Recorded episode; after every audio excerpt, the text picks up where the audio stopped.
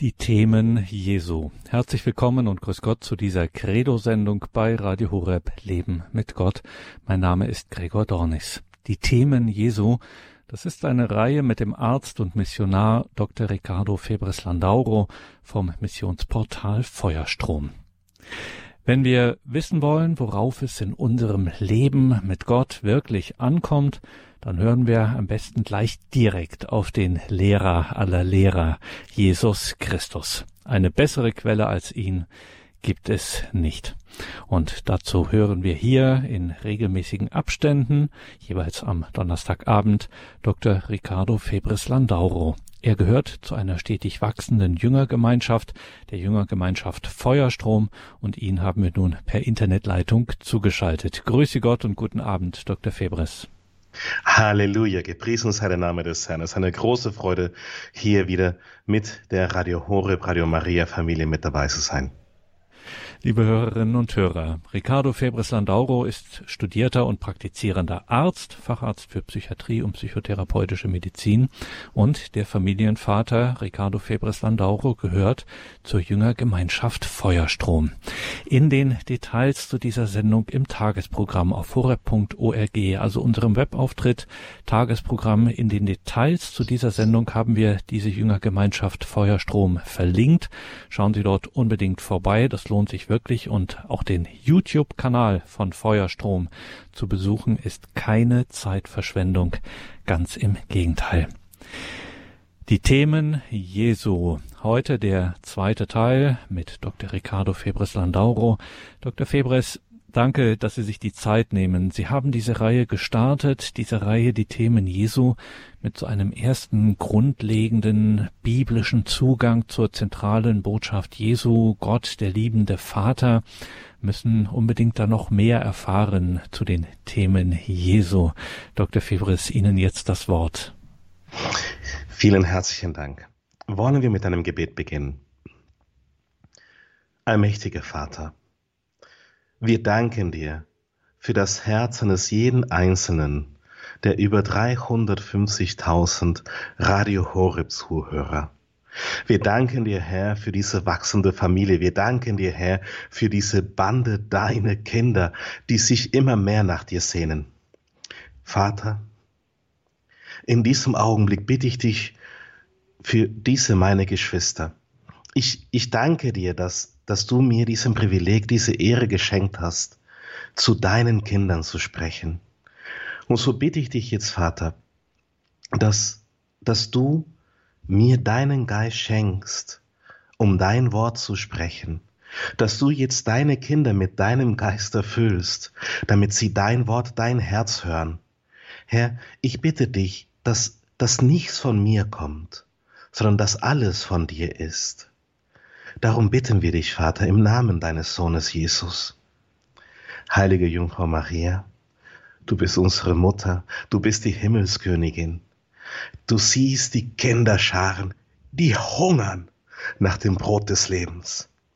Bete für deine Kinder, bete für deine Kirche, bete für die Einheit aller Christen im Geist, im Wort und in der Wahrheit.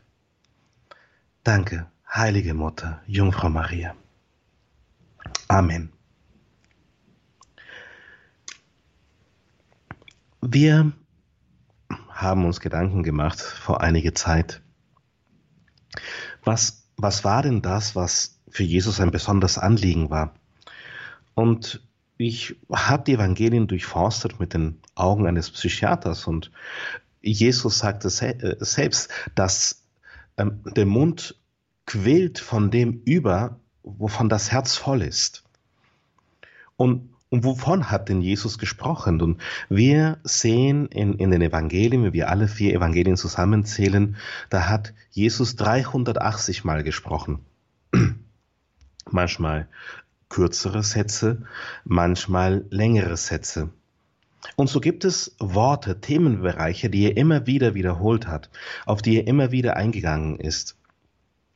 Wir sehen zum Beispiel die Kirche. Er hat dreimal das Wort Kirche in den Mund genommen. Oder er hat 23 Mal über das Heil gesprochen, 28 Mal sprach er über die Endzeiten. Er sprach wiederum 23 Mal über die Reue, 39 Mal sprach er über Vergebung.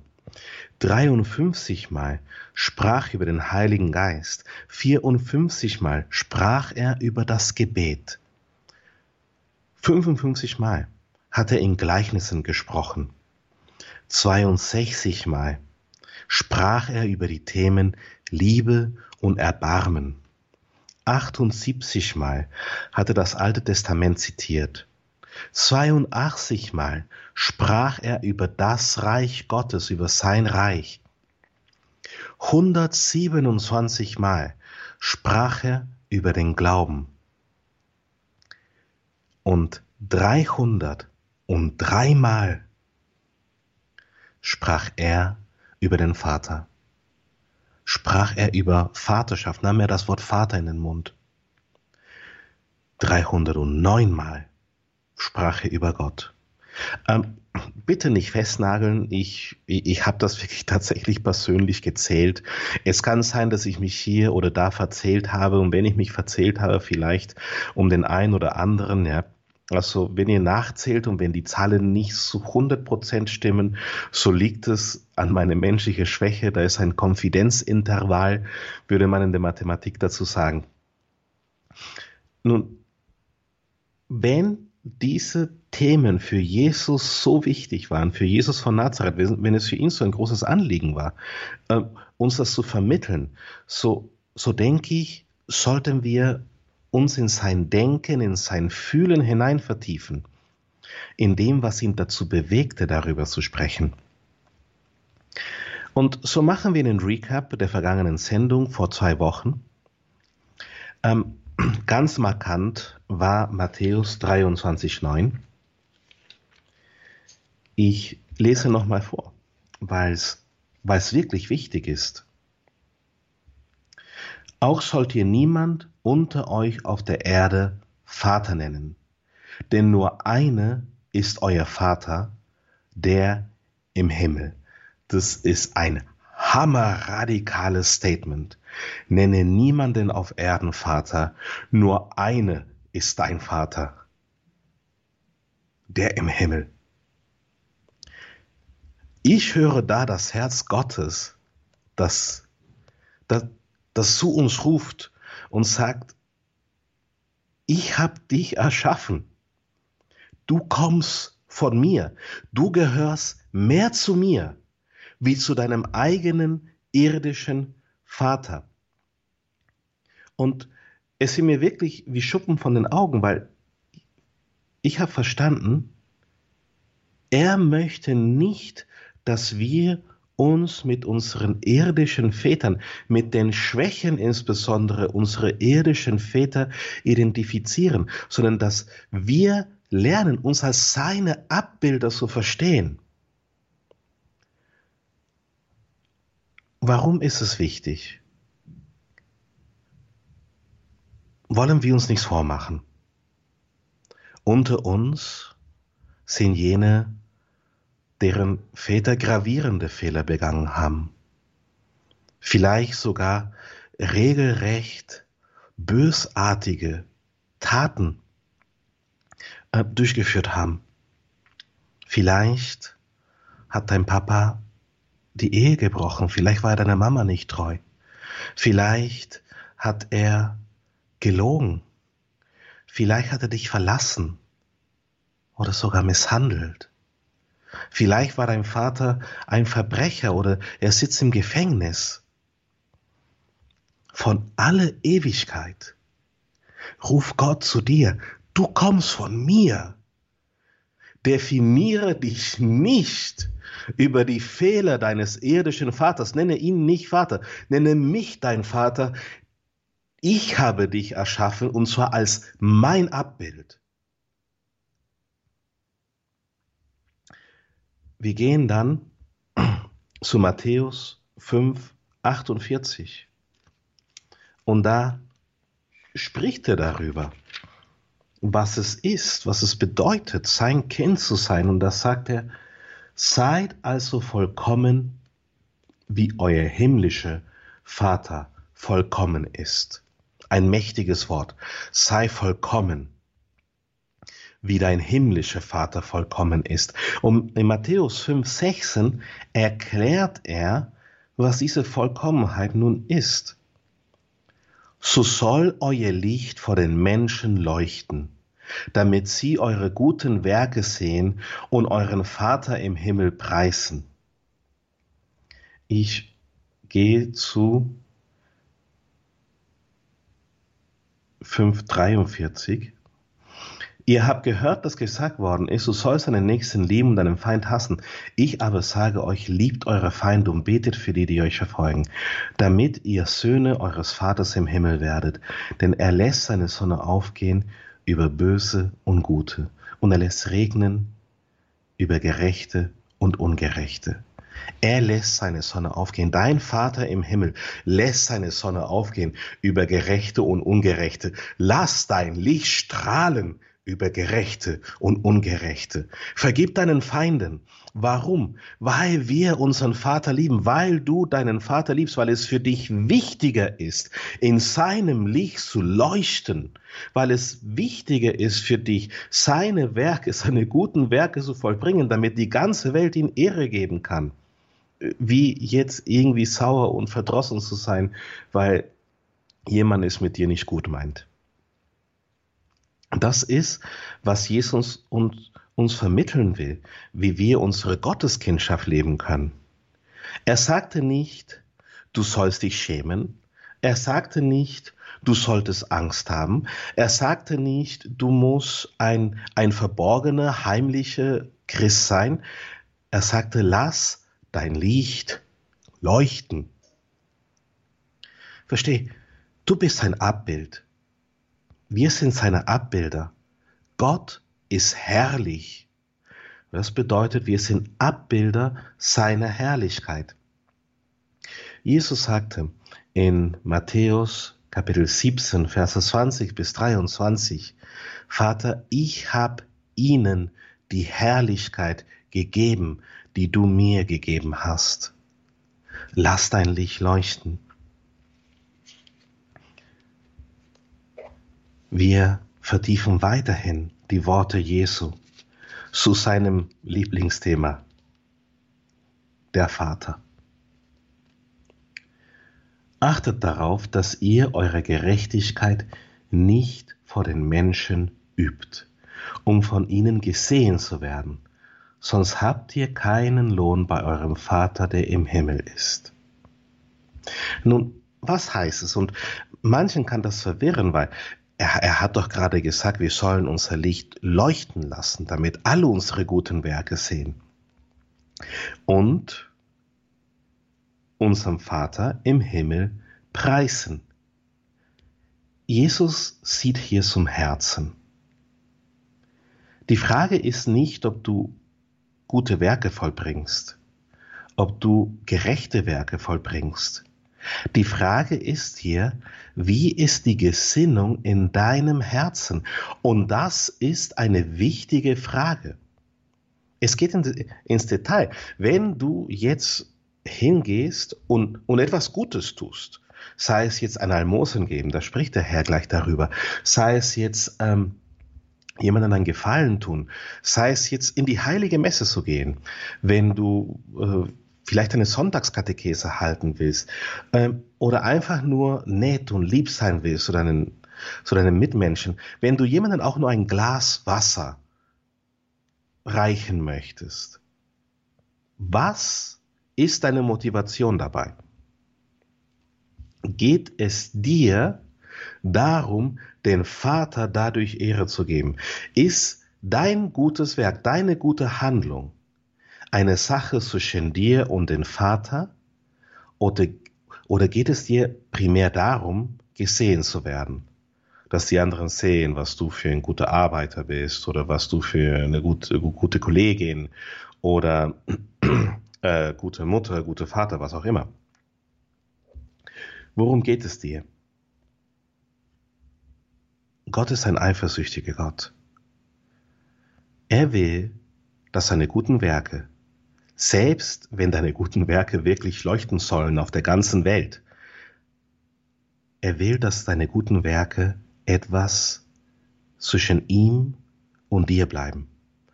Dass es etwas ist, was du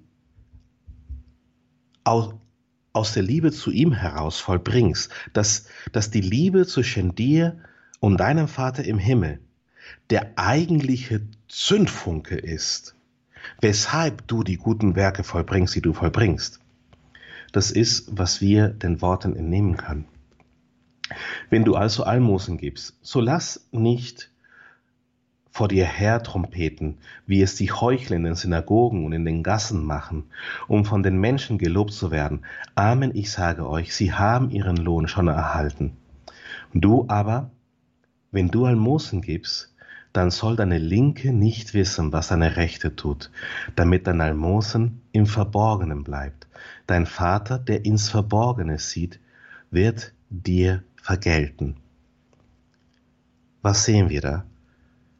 Deinem Vater interessiert, deinem Vater interessiert das Verborgene. Deinem Vater interessiert, was in deinem Herzen vorgeht. Die kleinen leisen Gedanken, die inneren Motivationen, die, die inneren Anlässe, etwas zu tun oder etwas zu lassen. Das, das ist, worauf er sieht, in das Verborgene. Wenn ihr betet, so seid nicht wie die Heuchler, denn sie beten gern, wenn sie in den Synagogen und an den Straßenecken stehen, um sich vor den Leuten zu zeigen. Amen, ich sage euch, sie haben ihren Lohn schon erhalten, und zwar nämlich die Aufmerksamkeit. Du aber, wenn du betest, geh in deine Kammer und schließe deine Tür und bete zu deinem Vater. Jesus benutzt hier die, die Einzahl, Singular. Bete zu deinem Vater. Der im Verborgenen ist. Dein Vater, der ins Verborgene sieht, wird dir vergelten. Er sagte hier nicht, bete zu einem Gott, der weit weg ist. Er sagte nicht, bete zu einem Gott, der auf dich hinabsieht und sich denkt, wie schlimm du bist. Er sagte nicht, bete zu einem vorwurfsvollen Gott, sondern er sagte, bete zu deinem Vater. Um welches Vaterbild vermittelte er uns? Wir haben das beim letzten Mal thematisiert. Es geht um den barmherzigen Vater. Hast du alles verbockt? Hast du alles verprasst? Hast du dein Vermögen verloren? Bist du äh, nackt, dreckig und dabei, die Schweine zu hüten? Dein Vater im Himmel wartet darauf. Er wartet darauf, dass du zu ihm zurückkehrst, und zwar mit offenen Armen. Er will dir entgegenrennen. Das ist, was der barmherzige Vater getan hat. Das ist das Vaterbild, was uns Jesus vermittelt. Und es ist zu diesem Vaterbild, zu, zu diesem Vaterherz, wo wir gerade aufgefordert werden, zu beten. Bete zu deinem Vater im Himmel. Nein, nicht zu deinem Vater, der dir wehgetan hat. Nicht zu deinem Vater, der es nicht gut mit dir meint. Nicht zu deinem Vater, der dich verlassen hat. Nicht zu deinem Vater, der dich angelogen hat. Nicht zu deinem Vater, dem du egal bist. Bete zu deinem Vater im Himmel, der gerade darauf wartet, dir entgegenzurennen und dich im Arm zu nehmen. Wenn du betest im Verborgenen, Bete zu deinem Vater im Himmel. Wenn ihr betet, plappert nicht wie die Heiden, denn sie meinen erhört zu werden, wenn sie viele Worte machen. Mach es also nicht wie sie. Euer Vater weiß ja, was ihr braucht, noch bevor ihr bittet. Viele denken, dass sie viele Worte machen müssen, damit Gott ihnen das gibt, worum sie bitten. Jesus sagt hier genau das Gegenteil. Du Du musst nicht viele Worte machen. Ähm, unser Vater, er weiß, worum du bitten willst. Ehe du den Mund aufmachst. Er weiß, worum du bitten willst. Ähm, er sagte nicht, dass wir ohne Worte beten sollen, sondern dass wir nicht plappern sollen, wie die Heiden, dass wir nicht meinen sollen, dass wir deshalb, weil wir viele Worte machen, dass, dass es da eine besondere Gnade gibt. Er fordert uns zum Vertrauen auf. Und das ist interessant, weil ähm, Jesus sagt an einer anderen Stelle, dass wir ein kindliches Vertrauen haben müssen, einen kindlichen Glauben. Wenn wir zum Glauben, zur Vaterbeziehung sehen zwischen dem verlorenen Sohn und, und dem barmherzigen Vater, fällt uns auf, der verlorene Sohn, sicher, er hatte einen schlechten Ruf, er ist hingegangen, hat um sein Vermögen gebeten, um seinen Anteil vom Erbung hat es dann verprasst, ja, das ist, war keine tolle Idee von ihm. Aber sehen wir nun mal zum Guten an diesem Sohn und an seine Beziehung zum Vater. Er hat in keinem Moment daran gezweifelt, dass sein Vater ihm das geben würde, worum er bittet. Das ist hier der, der verlorene Sohn. Wenn ich meinen Vater bitte, er wird es mir geben. Und er hat Recht behalten. Er hat seinen Vater gebeten und der Vater hat es ihm gegeben. Im Gegenteil, der zweite Sohn, der quasi beim Vater geblieben ist, wo er sagte, nachdem der Bruder zurückgekommen war, jetzt schlachtest du für ihn das Maskalb und du legst ihm einen goldenen Ring an den Händen und, äh, und für mich hast du all das nicht getan. Die Reaktion vom Vater war, was meins ist, ist deins.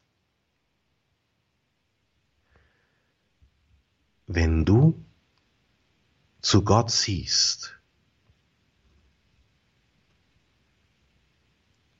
wenn du zu deinem Vater im Himmel siehst, was sagst du, was denkst du? Was meins ist, ist deins? Und ich sage das ganz bewusst, weil wir in Zeiten leben, wo, wo Menschen sich viele Gedanken machen ums Geld. Sie machen sich viele Gedanken um das, was, was ihnen gehört. Das ist mein Geld, das ist dein Geld. Ich habe zum Beispiel heute einen Brief von meiner Bank bekommen. Meine, meine Tochter wird jetzt 18 Jahre alt und äh, in, in den nächsten Wochen. Und bis jetzt hatte sie ein Junior-Konto, so dass ich jederzeit Einblick hatte in ihr Konto und so dass ich jederzeit ähm, ihr Geld überweisen konnte und auch Geld hier aus ihrem Konto rausnehmen äh, ähm, könnte, wenn ich gewollt hätte, gekonnt hätte. Ähm, und ich hatte jederzeit Einblick auf ihr Konto. Und ich habe ein, einen Brief von der Bank bekommen, dass das ist ihr Konto und das ist vollkommen richtig. Und weil es ihr Konto ist, dann werde ich keinen Einblick und auch keinen Einfluss mehr darauf haben. Weil sie ist jetzt nun 18 und als 18-jähriges Mädchen hat sie das Recht auf ihr eigenes Konto und ist für ihr eigenes Geld verantwortlich. Das ist ihrs. Nun, ich weiß, dass meine Tochter und, und ich, wir haben eine liebevolle Beziehung zueinander und ähm, für sie ist es klar, was, was meins ist, ist ihrs und was ihrs ist, ist meins. Aber denkst du, dass das, was dir gehört, auch Gott gehört? Ganz ehrlich.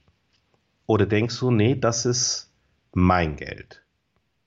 Siehst du Gott als, als Bettler an in deinem Leben? Machst du Gott zum Bettler? Na ja, Herr, vielleicht gebe ich dir ein bisschen Almosen. In, in der Kirche tue ich einfach von den kleinen Münzen nehmen. Oder, na ja, ich möchte vielleicht ein paar besondere Gnaden bekommen und weil ich ein paar besondere Gnaden mehr haben will, dann gebe ich vielleicht ein bisschen mehr, so viel wie für einen halben Tageseinkauf oder so. Ähm, genau, ich, ich, ich mache eine kleine Spende an Radio Horeb. für fünf oder zehn Euro oder sowas. Ganz ehrlich, hast du eine wirtschaftliche Grenze in deinem Denken zwischen dir und dem Herrn?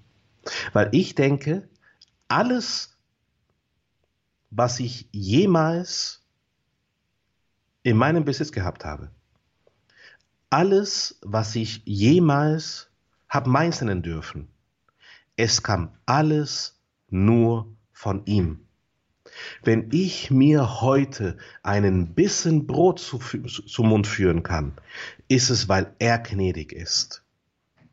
Ich esse sein Brot, was er mir aus seiner Gnade herausgegeben hat, weil er gut ist. Und wenn wir so denken, es ist ein Umdenken, denkt um, glaubt an das Evangelium. Wir wollen unser Denken erneuern, um so Gott ein heiliges, lebendiges Opfer zu werden. Römer 12, 1 und 2. Ein Gott wohlgefälliges Opfer.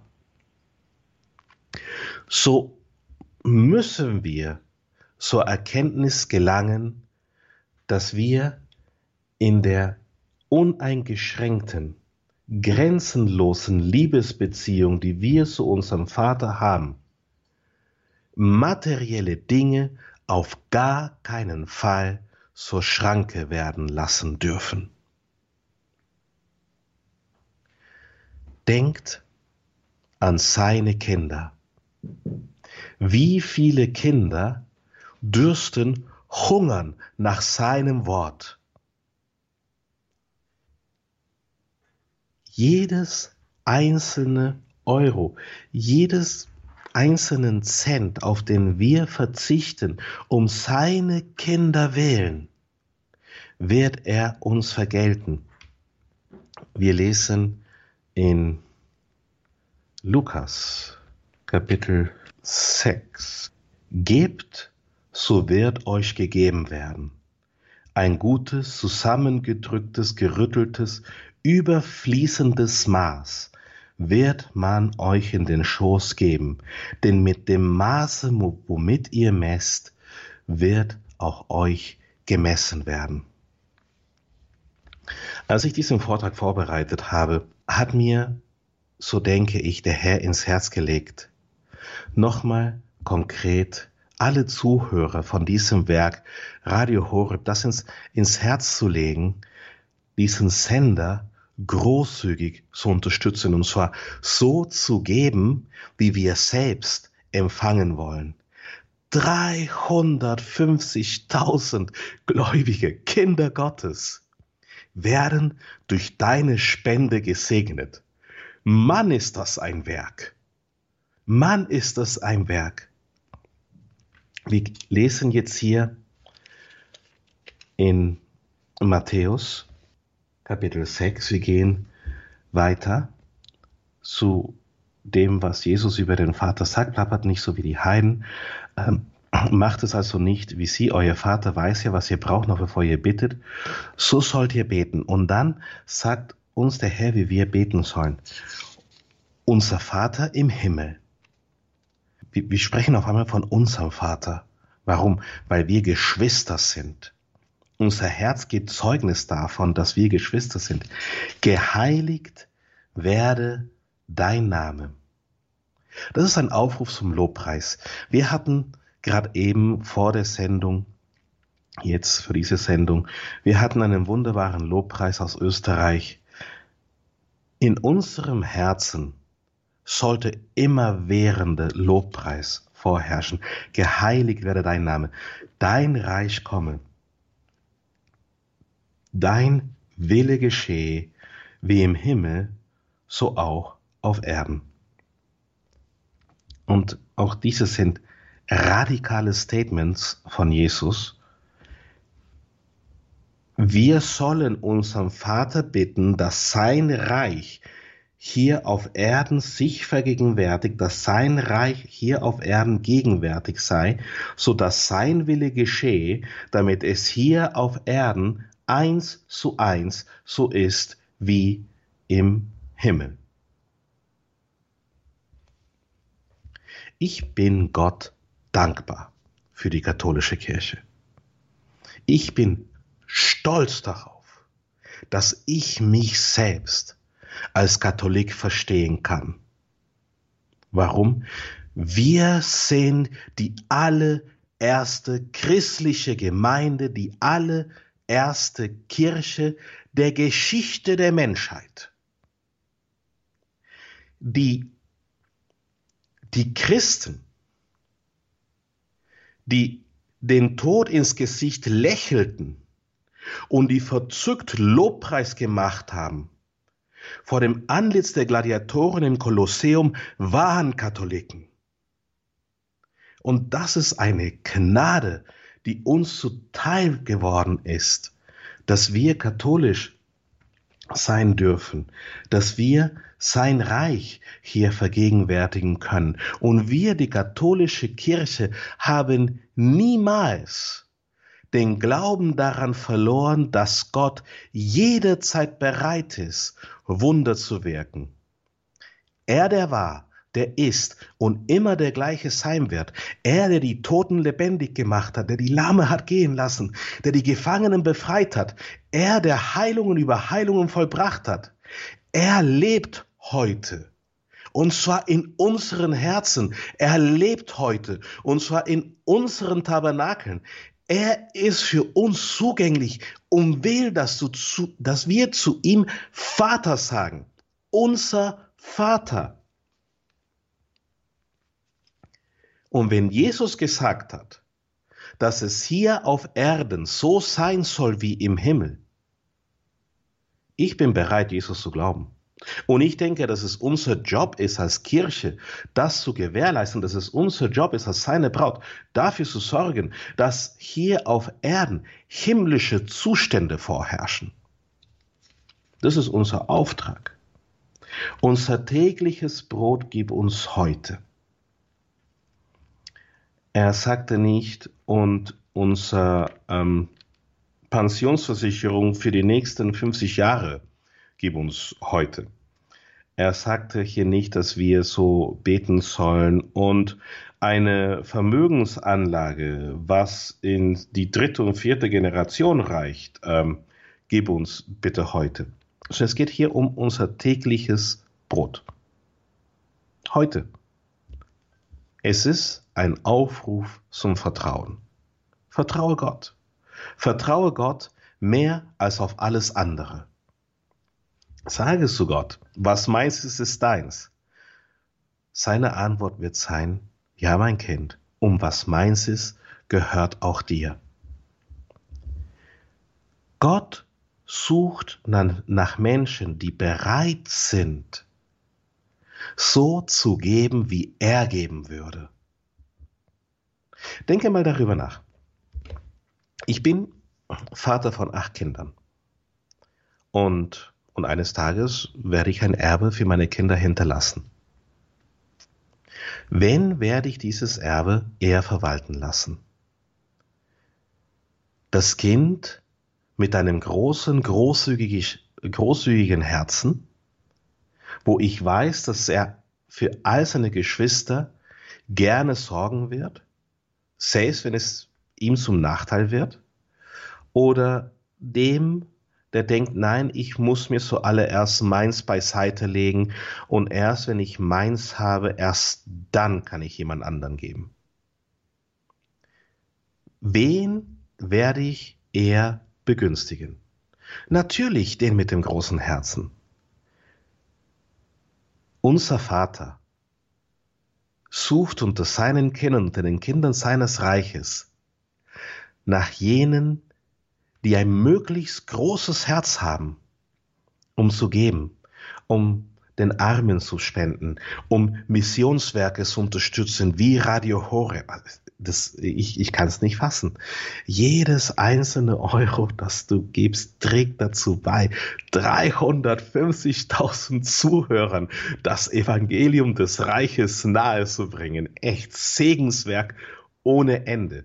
Es gibt mit Sicherheit die fetten Gnaden für alle, die, die hier spenden. Wem wird der Vater am ehesten sein Vermögen verwalten lassen? Natürlich jene, die ein großes Herz haben. Unser Vater im Himmel. Und vergib uns unsere Schuld, wie auch wir unseren Schuldnern vergeben haben. Und hier wird zur Bedingung, vergib. Der Herr Sprich weiter und führe uns nicht in Versuchung, sondern löse uns von dem Bösen. Wenn ihr nämlich den Menschen ihre Verfehlungen vergebt, wird euer himmlischer Vater, da haben wir das Wort schon wieder, auch euch vergeben. Wenn ihr aber den Menschen nicht vergebt, dann wird euer Vater auch eure Verfehlungen nicht vergeben. Und das ist so einleuchtend und klar. Das ist so einleuchtend und klar was unser Vater da sagt, ist, ich möchte keinen Streit haben unter meinen Kindern. Das ist so logisch. Mir blutet das Herz. Mir persönlich, mir, Dr. Ritchie jetzt, wenn meine Kinder streiten, ich, ich kann das nicht mit ansehen. Und, und wenn sie dann ankommen wollen und sagen, oh Papa, ich hab dich lieb, ey, ey, nichts da, vertrage dich erstmal mit deinem Bruder. Vertrage dich erstmal mit deiner Schwester. Komm nicht zu mir und sag mir, ach Papa, ich hab dich lieb. Wie mein Herz ist gequält und sein Herz, er liebt uns mehr, wie wir unsere Kinder lieben. Er liebt uns mehr, wie uns unsere Eltern lieben.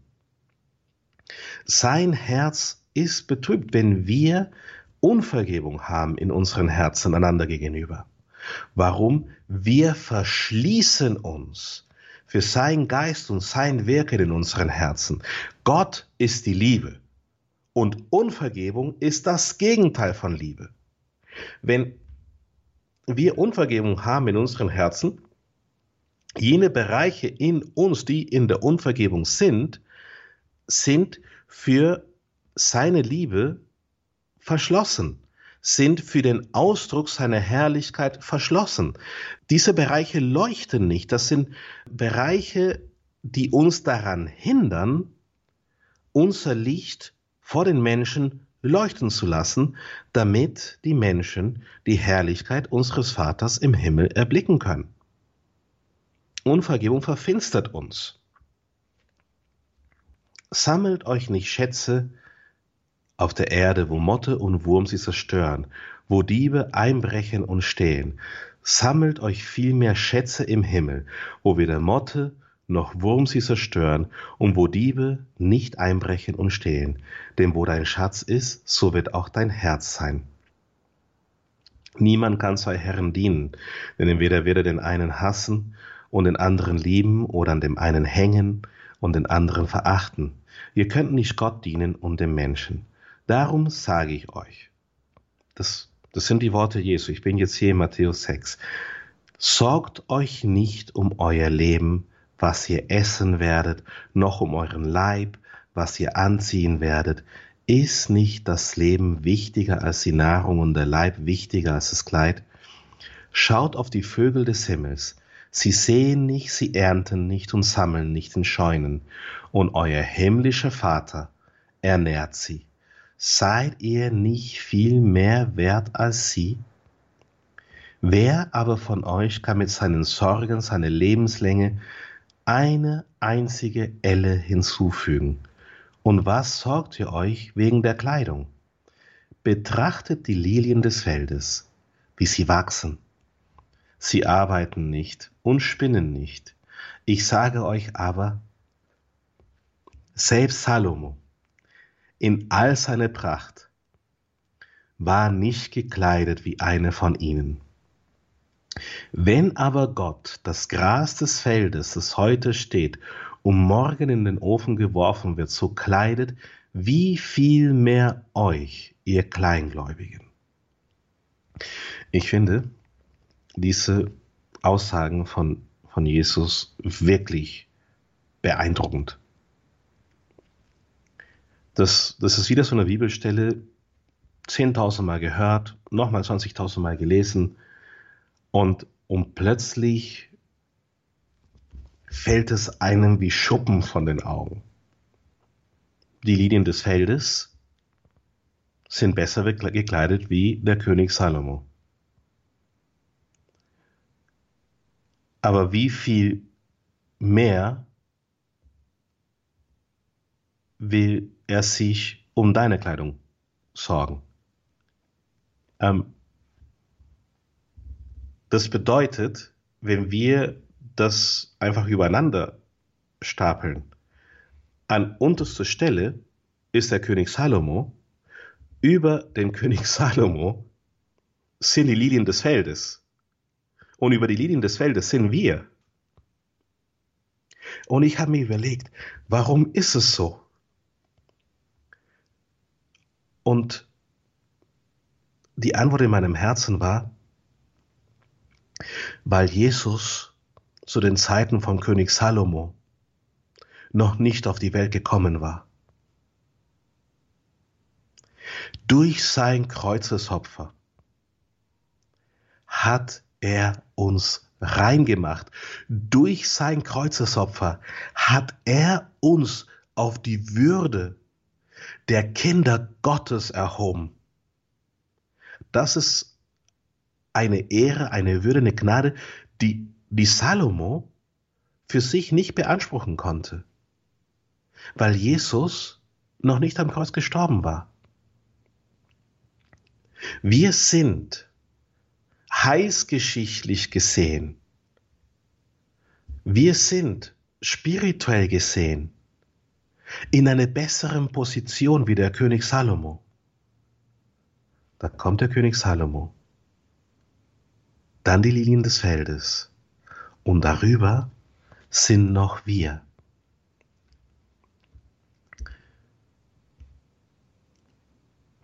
Sorgt euch also nicht und sagt nicht, was werden wir essen oder was werden wir trinken oder was werden wir anziehen, denn nach all dem trachten die Heiden. Euer himmlischer Vater weiß ja, dass ihr das alles braucht. Sucht vielmehr zuerst das Reich und seine Gerechtigkeit, dann wird euch all das dazugegeben. Sorgt euch also nicht um den morgigen Tag, denn der morgige Tag wird für sich selber sorgen. Jeder Tag hat genug eigene Plage. Ich gehe mal zu Galater. Ich gehe mal zum Galaterbrief. Kapitel 4, Vers 6. Weil ihr aber Söhne seid, sandte Gott den Geist seines Sohnes in unsere Herzen, der ruft, aber Vater. Hast du genau hingehört? Wer ist es in deinem Herzen, der ruft, aber Vater, sein Heiliger Geist, den er in dein Herz gesandt hat. Durch das Sakrament der Taufe, durch das Sakrament der Firmung. Es ist sein Heiliger Geist, der in dein Herz gekommen ist. Jedes einzelne Mal, wo wir die heilige Kommunion empfangen, bin ich überzeugt, da kommt der Heilige Geist Gottes in unser Herz. Wir empfangen sein Leib, sein Blut seine Gottheit, sein Menschsein, seinen Geist. Es ist nicht dein Fleisch, der ruft, aber Vater. Was macht dein Fleisch? Dein Fleisch will sich Sorgen machen. Mensch, was mehr werde ich morgen essen? Mensch, was werde ich mir morgen anziehen? Mensch, was ist all diese Probleme, die ich vor mir habe und morgen der Tag, oh Qual. Also ich, ich fühle mich so überwältigt von all dem Stress und all die Dinge, die mir bevorstehen. Es ist so viel zu erledigen. Und dann machen wir Sorgen über Sorgen über Sorgen. Das ist unser Fleisch. Sorgen machen ist keine Tugend. Glaube ist eine Tugend. Hoffnung ist eine Tugend. Liebe ist eine Tugend. Nicht Sorgen machen. Niemand ist durch Sorgen machen heilig geworden.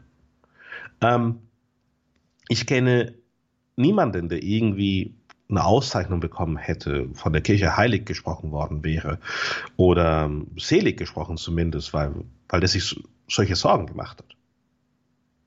Im Gegenteil, es geht um Hoffnung, um Glauben, um Mut. Und das ist der Geist, der sagt, aber Vater, ja, Vater, ich vertraue auf dich. Ich vertraue auf dich, dass du Besseres mit mir vorhast wie mit den Lilien des Feldes. Und ich vertraue auf dich, dass du Besseres mit mir vorhast wie mit den Vögeln des, wie mit den Spatzen des Himmels. Ich vertraue auf dich, Vater, dass du Besseres mit mir vorhast und dass, und dass du mir heute das Brot geben wirst, was ich heute brauche. Was sollte denn unsere erste Sorge sein? Das sagte der heilige Paulus mehrfach in nahezu all seinen Briefen. Betet ohne Unterlass.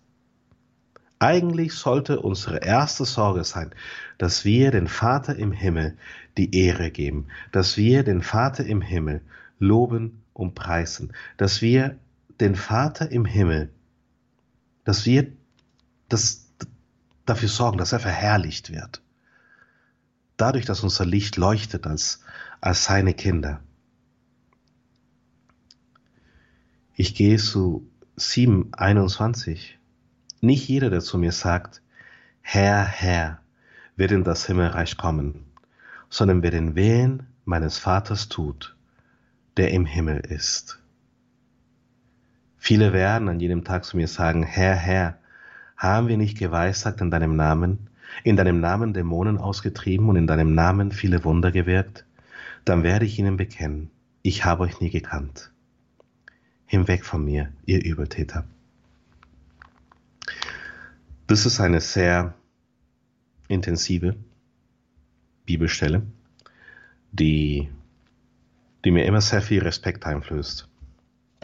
Weil ich gehöre zu denen, die Herr, Herr sagen ich, ich gehöre zu denen, die für Menschen um Heilung betet und, und sie werden auch gesund. Ich gehöre zu denen, wo äh, Lobpreis macht und, äh, und dann passieren Wunder. Und, äh, und ja, ähm, so wie es hier aussieht, sehe ich alt aus. Aber an einer anderen Stelle steht, hey, die, die, die Dernen und, und, und die Zöllner werden vor euch in, in den Himmel kommen. Und da habe ich mir Gedanken gemacht, was, was möchte er? Was ist denn die Bedingung, um in den Himmel zu kommen? Und hier im, Te im Text steht es, ich habe euch nie gekannt, wir müssen ihn kennen. Was ist der Wille des Vaters? Dass wir ihn kennen. Und kennen bedeutet eine Beziehung zu ihm zu haben. Ich kenne meine Frau. Ich kenne sie wirklich gut. Wir kennen einander. Wir haben eine Beziehung, sondern ich kenne meine Kinder. Ich kenne meine Freunde. Kennen nicht im Sinne von, äh, ich habe seinen Namen gehört und ich habe sein Gesicht gesehen, sondern kennen im Sinne dessen, dass wir ineinander, also miteinander, in einer festen Beziehung stehen. Vater, ich kenne dich, ich bin dein Kind, ich verstehe mich als dein Kind und ich verstehe dich als als meinen Vater. Und weil ich weiß, dass ich von dir komme, weil du mich als ein Abbild erschaffen hast, versuche ich in allem so zu sein wie du. Versuche ich in allem dir nachzuahmen. Versuche ich in allem einfach dein Reich hier auf Erden zu repräsentieren. Ich möchte es für all meine Mitmenschen so machen, dass es ihnen so geht wie im Himmel. Ich möchte dazu beitragen, Vater, dein Reich zu etablieren. Ich möchte mich um deine Kinder kümmern, Vater. Ich möchte ein großes Herz haben, Vater, für, für deine Kirche, für dein Evangelium. Ich möchte dich mehr und näher kennen. Und das ist, wozu wir gerufen sind. Wir sind nicht dazu gerufen, uns Sorgen zu machen, und, äh, äh, und, äh, und schlimme Gedanken zu haben, was, was jetzt nun passieren wird, sondern einfach wie, wie ein Kind zu vertrauen. Ich möchte Gott so sehr vertrauen, wie, wie der verlorene Sohn seinem Vater vertraut hat. Auch wo er dachte, ich kann sicherlich zu meinem Vater zurückkehren. Und er ist zu seinem Vater zurückgekehrt. Wir sind dazu berufen, Abbilder seiner unaufhörlichen, unnachgiebigen, unvernünftigen Liebe zu sein, seines unnachgiebigen Erbarmens. So sieh in dein Herz hinein. Wo ist denn Unvergebung? Sieh in dein Herz hinein. Wo fehlt es an Erbarmen? Sieh in dein Herz hinein. Wo siehst du die Grenzen zwischen dir und Gott? Wo siehst du die Grenzen in deinem Leben? Sieh in dein Herz hinein. Wo könntest du dazu beitragen, dass es hier in unserer Mitte ein Stückchen mehr so wird wie der Himmel? Sieh in dein Herz hinein. Wo haben Sorgen mehr zu sagen wie Vertrauen auf ihn, wie der Lobpreis seiner Herrlichkeit? Ich lese Epheserbrief, Kapitel 1. Wenn wir den ersten Kapitel des Epheserbriefes lesen, können wir sehr viel über ihn und somit auch über uns erfahren. Weil umso mehr, dass wir ihn betrachten, umso mehr lernen wir uns kennen. Das ist ein Auszug aus, aus einem Buch, was ich jetzt in den vergangenen Tagen fertiggestellt habe. Das Buch wird, so Gott will, bis zum Wochenende fertig korrigiert, so dass es dann am Montag, dann an diesem nächsten Montag, vielleicht sogar schon am Barmherzigkeitssonntag veröffentlicht werden kann. Mal schauen.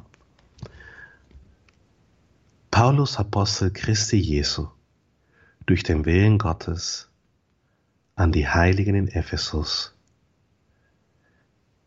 die Gläubigen in Christus Jesus. Das heißt, wenn, wenn du an Jesus glaubst, bist du nach paulinischer Auffassung ein Heiliger. Nein, es ist nicht erforderlich, dass wir von der Kirche heilig gesprochen werden, um Heilige zu sein. Wir müssen an Jesus glauben um Heilige zu sein. Nun, wenn wir an Jesus glauben, so sind wir Heilige. Das heißt nicht, dass wir uns heilig verhalten. Ein Heilige zu sein und sich heilig zu verhalten, sind zwei unterschiedliche Dinge. Ähm, ich denke, dass Paulus recht hat. Wenn wir an Jesus glauben, so sind wir vor Gott in seinen Augen heilig. Gnade sei mit euch und Frieden von Gott, unserem Vater und dem Herrn Jesus Christus. Wenn du wirklich glaubst, dass du Gottes Kind bist, dann ist der Umkehrschluss, dass du in seinen Augen heilig bist. Meine Kinder sind mir heilig. Du bist sein Kind. Du bist ihm heilig. Vers 3. Gepriesen sei der Gott und Vater unseres Herrn Jesus Christus, der uns mit allen geistlichen Segen in den Himmeln gesegnet hat in Christus. Du bist mit allen Segnungen des Himmels gesegnet. Denn in ihm hat er uns erwählt vor Grundlegung der Welt, dass wir heilig und ohne Tadel vor ihm sind. Du wurdest vor Grundlegung der Welt erwählt. Er die Sonne zum ersten Mal strahlte, er die Milchstraße milchig war, warst du in seinem Herzen. Er er die Worte sprach, es werde Licht. Hat Gott an dich gedacht und er hat sich gedacht, das soll mein heiliges Kind sein in Liebe hat er uns zu seiner Sohnschaft vorausbestimmt, durch Jesus Christus nach seinem huldvollen Willen, zum Lob seiner herrlichen Gnade, mit der er uns in dem geliebten Sohn beschenkt hat. Du bist zum Lob seiner herrlichen Gnade bestimmt. Das bedeutet nicht nur, dass immer wieder der Lob seiner herrlichen Gnade in deinem Herzen erschallen muss, sondern dass du selbst zum Anlass des Lobes seiner herrlichen Gnade wirst, weil dein Licht, das ist sein Licht, so leuchtet vor den Menschen, weil sie deine guten Werke sehen, weil sie sehen, wie du sein Reich hier in unsere Mitte verwirklichst, indem du seinen Willen vollbringst. Und so loben sie und preisen sie und ehren sie deinen Vater im Himmel.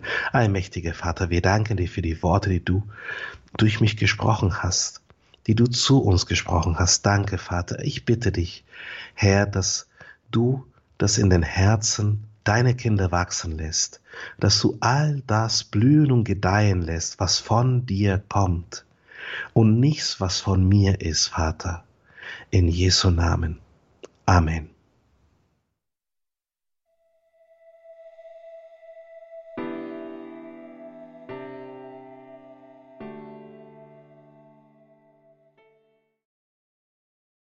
Dr. Ricardo Febres Landauro war das heute Abend in der Credo-Sendung mit seiner Reihe zu den Themen Jesu.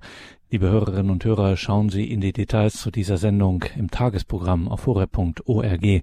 Dort finden Sie einen Link zu der Jüngergemeinschaft, der Ricardo Febres Landauro angehört, der Jüngergemeinschaft Feuerstrom, einen Link sowohl zu deren Webauftritt feuerstrom.com als auch zum YouTube-Kanal von Feuerstrom, dieser besonderen Jüngergemeinschaft. Danke Ihnen allen fürs Dabeisein. Sie hören Radio Horeb Leben mit Gott.